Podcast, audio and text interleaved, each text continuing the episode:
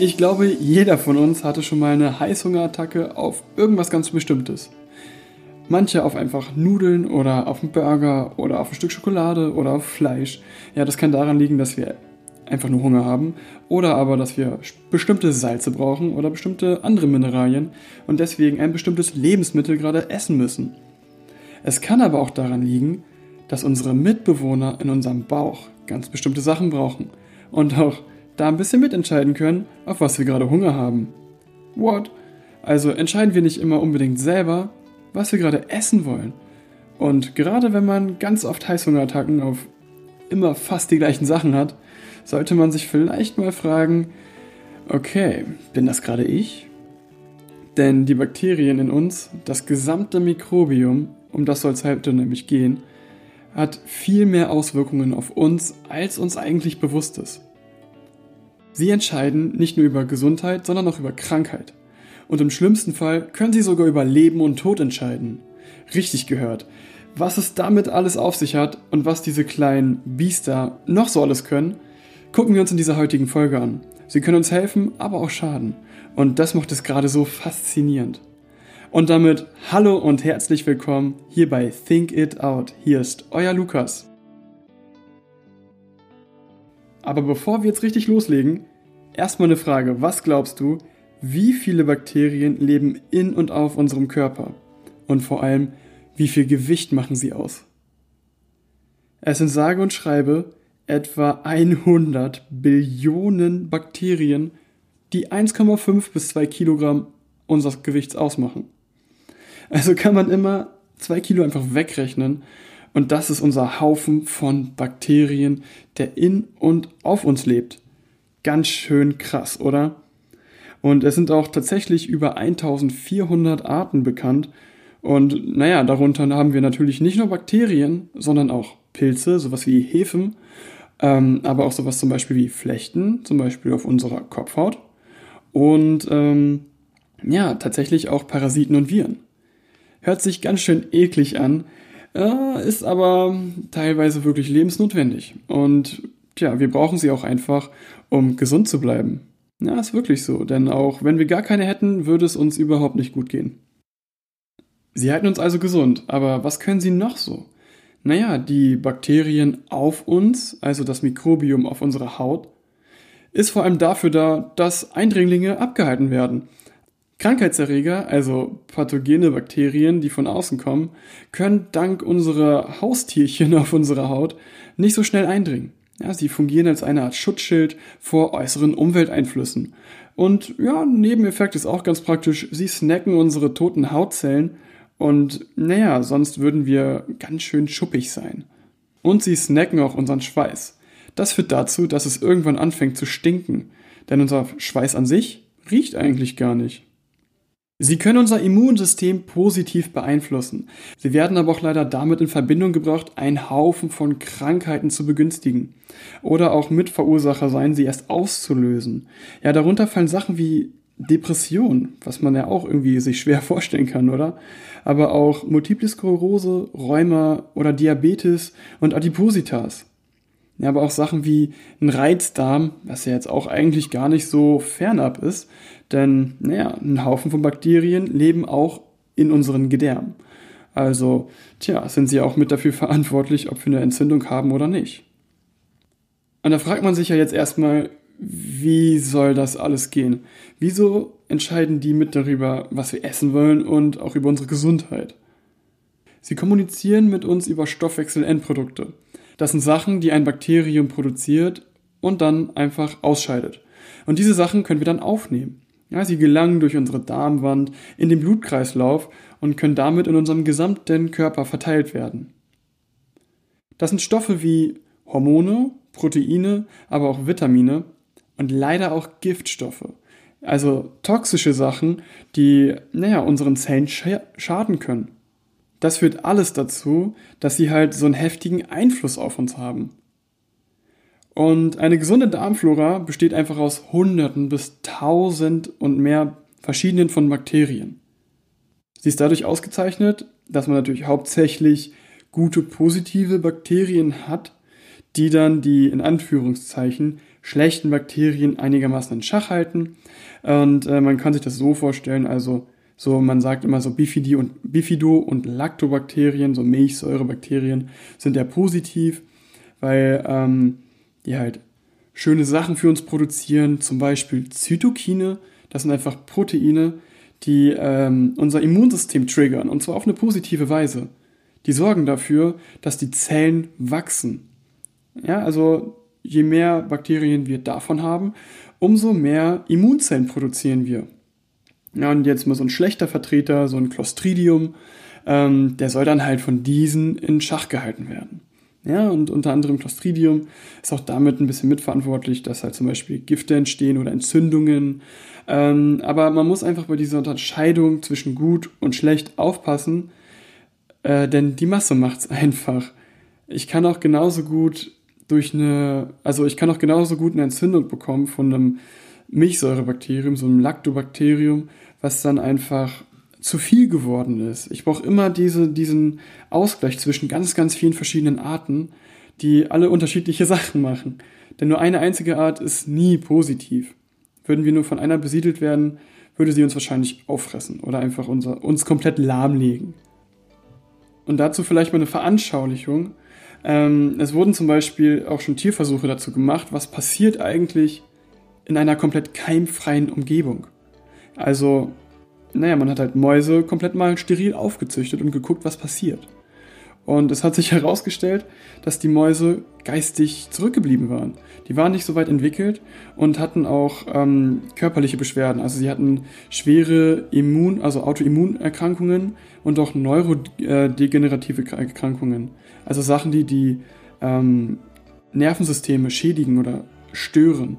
Und äh, das sind so Sachen, wie kann man sich vorstellen, wie Parkinson oder auch ähm, Alzheimer. Also Sachen, die mit unseren Nervenzellen zu tun haben. Und sobald die, äh, sobald die Mäuse wieder mehr Bakterien ausgesetzt waren, desto besser ging es ihnen auch. Also kann man hier auch diesen, diese Parallele ziehen zwischen Bakterien, die wir haben müssen, und Gesundheit. Natürlich darf man jetzt, weil es ein Tierversuch ist, diese Ergebnisse nicht eins zu eins auf den Mensch übertragen. Jedoch äh, kann man schon sagen, okay, keine Bakterien oder, die, oder mh, hm, zu wenig oder zu viel von den falschen führt halt dazu, dass Krankheiten definitiv begünstigt werden. Es können auch psychologische Probleme auftreten, weil diese Stoffwechselendprodukte durch den Blutkreislauf auch teilweise unsere Blut-Hirn-Schranke passieren können und damit direkt mit unserem Gehirn, also direkt mit unserem zentralen Nervensystem kommunizieren können. Oder sie gehen auch einfach in unser Rückenmark, was ja auch ähm, zu unserem zentralen Nervensystem gehört und auch dann motorische Sachen steuert. Ja, das kann dann halt Sachen, wie gesagt, wie Parkinson einfach begünstigen. Natürlich könnte man jetzt auch einfach sagen, okay, dann züchte ich einfach nur gute Bakterien oder wenn einer davon zu wenig hat, könnte ich ja ihm einfach mehr davon geben. Ja, also mehr von diesen Bifido- oder Lactobakterien die auch gut für die Verdauung sind. Ja, da, da ist aber das Problem, dass jedes Mikrobiom von einem Menschen individuell ist. Jedes Mikrobiom ist einzigartig und auch in einer gewissen Weise auf den Menschen zugeschnitten. Natürlich hat man immer noch die Möglichkeit, das komplett zu beeinflussen und ähm, naja, auch zu entscheiden, was in mir wohnt. Jedoch ist ähm, das so eine Art Fingerabdruck einfach von unserem Körper was in uns lebt. Das ist niemals eins zu eins das gleiche bei einem anderen Menschen. Und jeder Mensch ist ja, geht auch immer ein bisschen anders mit diesen Mikroorganismen um. Weshalb man nicht sagen kann, dass dieses Bakterium jetzt mit ähm, unbedingt wirklich immer positiv ist. Was bei dem einen helfen kann, kann bei dem anderen wirkungslos sein oder sogar Schaden anrichten. Denn wie gesagt, es ist immer dieses Zwischenspiel aus dem Gesamtheit von Hunderten bis 1400 verschiedenen Arten, die in und auf uns leben. Ja, wir brauchen einfach diesen gesunden Ausgleich und da ist halt die Forschung auch noch relativ am Anfang, weil man viel, viel mehr Daten braucht. Sowas zu erforschen ist unglaublich schwierig, denn, naja, man weiß natürlich, okay, diese eine Art kann das und das produzieren unter den und den Bedingungen und ähm, das ist schön und gut. Und diese Stoffe könnten auch so und so in unserem Körper wirken. Jedoch hat man ja nicht den kompletten Vergleich. Wie sieht das denn aus, wenn ja, die ganzen anderen Bakterien da auch noch drin rumwuseln? und auch noch Sachen produzieren. Und die körperliche Verfassung, aber auch der Lebensstil spielen da einfach eine große Rolle. Also bewegt sich der Mensch viel, äh, ist er stressfrei, ist er gut im Beruf, hat er soziale Kontakte und und und. Das sind alles Sachen, ähm, die der Gesundheit natürlich gut tun. Und genauso kann, kann man halt, wenn man sich nicht wirklich bewegt und immer nur gestresst ist, auch alleine deswegen schon ähm, ja, einen höheren Entzündungswert zum Beispiel haben oder auch andere, dass so solche Sachen begünstigen ja auch Krankheiten, weshalb ähm, ja einfach die Forschung da ein bisschen schwierig ist, aber schon einige Zusammenhänge erkannt wurden. Wichtig hierbei, es fehlen jetzt einfach noch sehr viele Daten. Also kurz vorweg, aktuell gibt es bis jetzt noch keine anerkannten ähm, Therapiemaßnahmen, die jetzt auf ähm, das Mikrobiom zurückzuführen sind. Jedoch befindet sich das aktuell in der Forschung und da gibt es auch einfach schon echt witzige und auch bahnbrechende Sachen, die man jetzt herausgefunden hat und die einfach nur durch noch mehr Daten bestätigt werden müssen. Zum Beispiel werden Stuhlproben oder gezielte Bakterien verabreicht bei Menschen, die äh, unter Morbus Crohn leiden. Das ist eine akute Darmentzündung, die immer wieder aufkommt und eigentlich so gut wie nicht behandelbar ist, also etwas Chronisches. Und äh, ja, da versucht man durch gezielte Bakterien gegen anzugehen. Und da hat man dann die komplette Flora bei einer Patientin mal platt gemacht. Und dann hat man ja von einer Bekannten, die als Spenderin in Frage kam, eine Stuhlprobe gemacht. Das hört sich jetzt ähm, ein bisschen ekliger an, als es vielleicht im Endeffekt ist. Dort werden die Kulturen herausgefiltert, angezogen und dann in Kapselform oder in, Son in einer Form von einer Darmsonde, Magensonde äh, verabreicht, sodass das Ganze einfach, ja, man schluckt eine Pille und dann soll das Ganze wieder aufgeforstet werden da unten. so kann man sich das vorstellen. Und ähm, hat auch ganz gut geklappt, hatte wieder eine einigermaßen gesunde Darmflora. Jedoch gab es jetzt einen unschönen Nebeneffekt. Denn die Spenderin war leicht übergewichtig, schon korpulenter. Und die Patientin, die eigentlich Normalgewicht hatte, also relativ schlank war, hat einfach zugenommen, obwohl sie ihre Essgewohnheiten nicht geändert hat. Ja, und äh, da hat man dann sehr stark einfach auch gesehen, okay, die Parallelen zwischen einem nicht optimalen Mikrobiom und Übergewicht, also Adipositas. Ja, und da kann man dann schon sagen, ähm, dass die da mit echt einen heftigen Einfluss haben wie, wie einfach der Stoffwechsel in uns dann funktioniert und wie viel und welche Stoffe die Bakterien für uns mit umsetzen. Was vielleicht auch gar nicht so gut bekannt ist, ist das Mikrobiom bei Neugeborenen.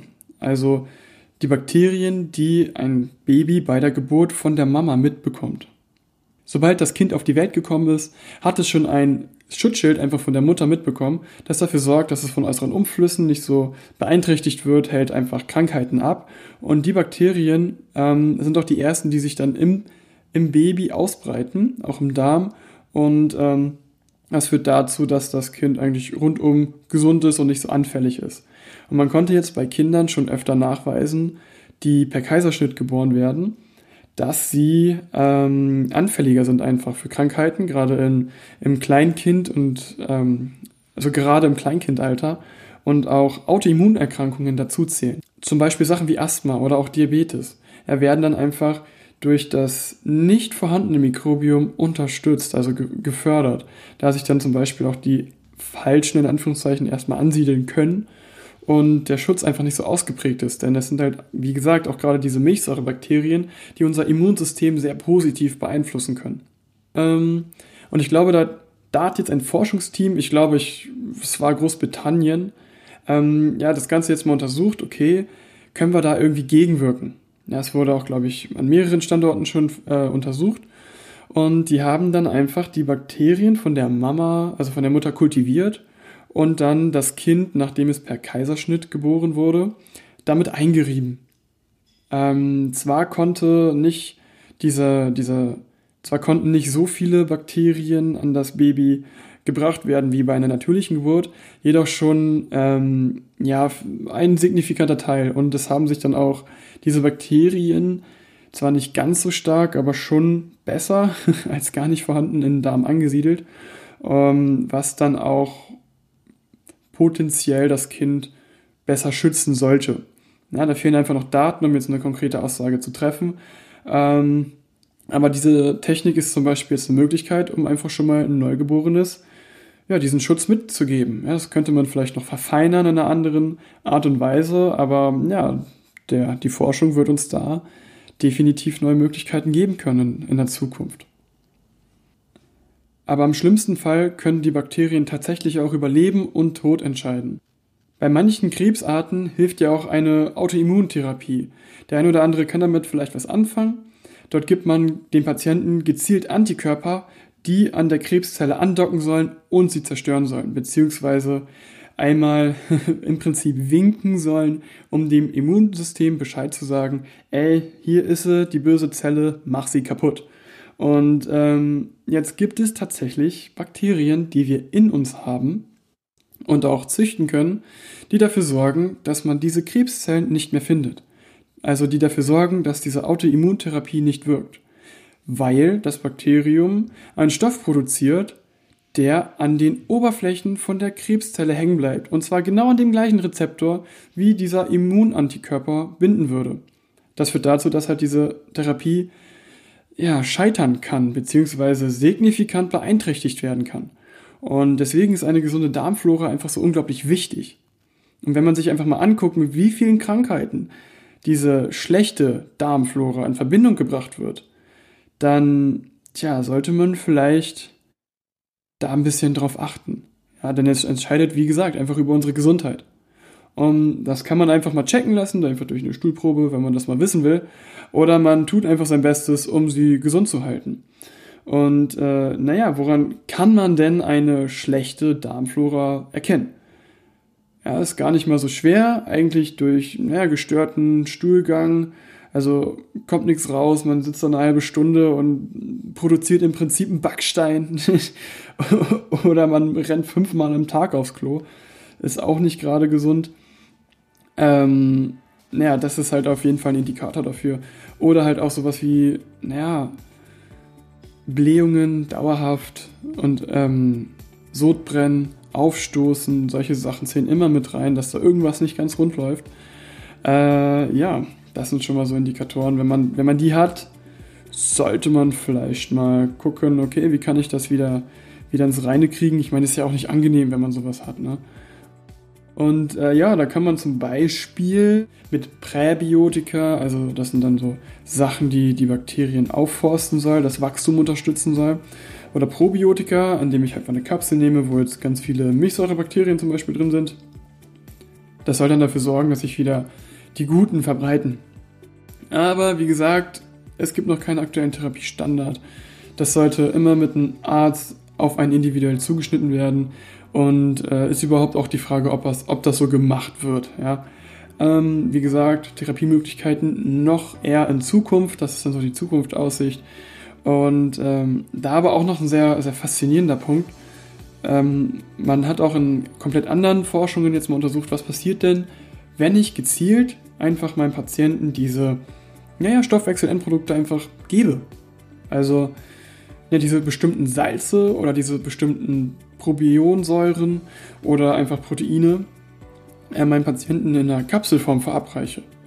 Und da konnte man dann wirklich nachweisen, dass das Immunsystem signifikant gesteigert wurde.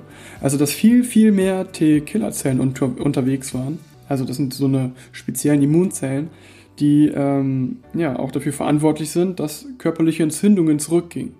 Und das ist auch so ein Ding, so ein Thema, wo man dann sagen kann, okay, da könnte man dann, wie, wie man das jetzt schon bei Insulin macht, sich, meine, sich diese Bakterien einfach halten und damit dann neue Arzneimittel herstellen, die einfach unser Immunsystem stärken sollen. Das wäre ja auch eine schöne Möglichkeit, um den Ganzen einfach entgegenzuwirken. Oder aber man achtet auf seine Gesundheit und seine Ernährung und äh, ja, sorgt dafür durch viel Obst und Gemüse, dass sich die richtigen oder die unterstützenden Bakterien dort ansiedeln. Am heftigsten wird die Darmflora, wie eben erwähnt, durch unsere Ernährung beeinflusst, aber natürlich auch so durch Sachen wie Alkohol. Ich glaube, jeder kennt es nach dem Feiern, wenn man mal so richtig schön viel getrunken hat, dann ist äh, der Toilettengang am nächsten Morgen meistens nicht ganz so angenehm. Da hat man dann nämlich einen Haufen von Bakterien mitgekillt Und ja, die müssen sich dann auch erstmal alle wieder erneuern. Also natürlich auch Sachen wie Medikamente, Antibiotika, keine Frage, sind ja auch extra dafür da, dass wir die töten. Aber ähm, auch tatsächlich äh, sportliche Aktivitäten äh, sorgen dafür, also sind mit dafür verantwortlich, welche äh, Bakterien wir da züchten. Denn auch Stress kann halt die einen Arten fördern und die anderen ja, verhindern. Also entscheidet da auch, wie gesagt, die Lebensqualität ja mit, was die Forschung, wie schon erwähnt, sehr schwierig macht. Also ist das wichtigste Fazit eigentlich, dass wir einfach präventiv, also wirklich vorbeugend darauf achten können, was wir in uns anzüchten und damit auch unsere Gesundheit ganz lange, wirklich unser Leben lang hochhalten können. Wir können mit den Bakterien dafür sorgen, dass halt ja, Krankheiten erstmal vermieden werden, auch genetisch bedingte Krankheiten. Wenn man die Veranlagung zum Beispiel für Alzheimer hat, dann hat man immer noch die Möglichkeit, das ein bisschen zu drücken. Denn bestimmte Arten können Alzheimer zu 22 Prozent steigern. Also ähm, dass Alzheimer austritt, können die zu 22 Prozent erhöhen, diese Wahrscheinlichkeit. Was ja schon ein Haufen, was ja schon echt riesig ist. Ja. Und da kann man echt gezielt gegenwirken. Und die wichtigsten Fakten nochmal zusammengefasst für dich jetzt sind einfach, die Bakterien sind unglaublich und sie beeinflussen uns in so vielen Arten und Weisen, die wir einfach gar nicht mitbekommen. Und ähm, manchmal, ja, glauben wir, okay, ich habe jetzt Hunger darauf, dabei ist es gar nicht unser freier Wille, sondern einfach nur irgendwas tief in uns, was gerade danach, was gerade danach schreit. Und ähm, du bist ein eigener Gärtner, du kannst züchten, was du willst. Du hast es einfach in der Hand, dafür zu sorgen, ja, ob du gute hast oder schlechte Bakterien. Und ähm, auch zum Abschluss noch zu sagen, die Zukunft wird unglaublich geile Therapiemaßnahmen einfach für diesen Haufen an Krankheiten, Diabetes, Übergewicht, Multiple Sklerose, vielleicht sogar auch gegen Depressionen oder gegen psycho andere psychologische oder neurodegenerative Erkrankungen haben. Und ähm, wir können unglaublich viel von diesen Bakterien lernen. Wir sollten dankbar sein, dass wir sie haben, denn sie halten uns gesund. Und tja, ich hoffe, du konntest einfach sehen, wie krass diese Bakterien uns beeinflussen können und unser freier Wille vielleicht manchmal gar nicht so frei ist und dass sie für so viel verantwortlich sind, weswegen wir auch gut auf sie achten sollten. Ich hoffe, die heutige Folge hat dir sehr gefallen. Wenn ja, lass mir herzlich gerne eine gute Bewertung bei iTunes da. Damit hilfst du auch, dass dieser Podcast einfach noch viel, viel weiterkommt und ihn noch mehr Leute hören können. Wenn du ein paar Anmerkungen hast, lasse ich dir selbstverständlich wieder Facebook und Instagram da. Schreib mir einfach, ich werde definitiv antworten. Freut euch auf die nächste Folge. Wir hören uns. Bis dann, euer Lukas.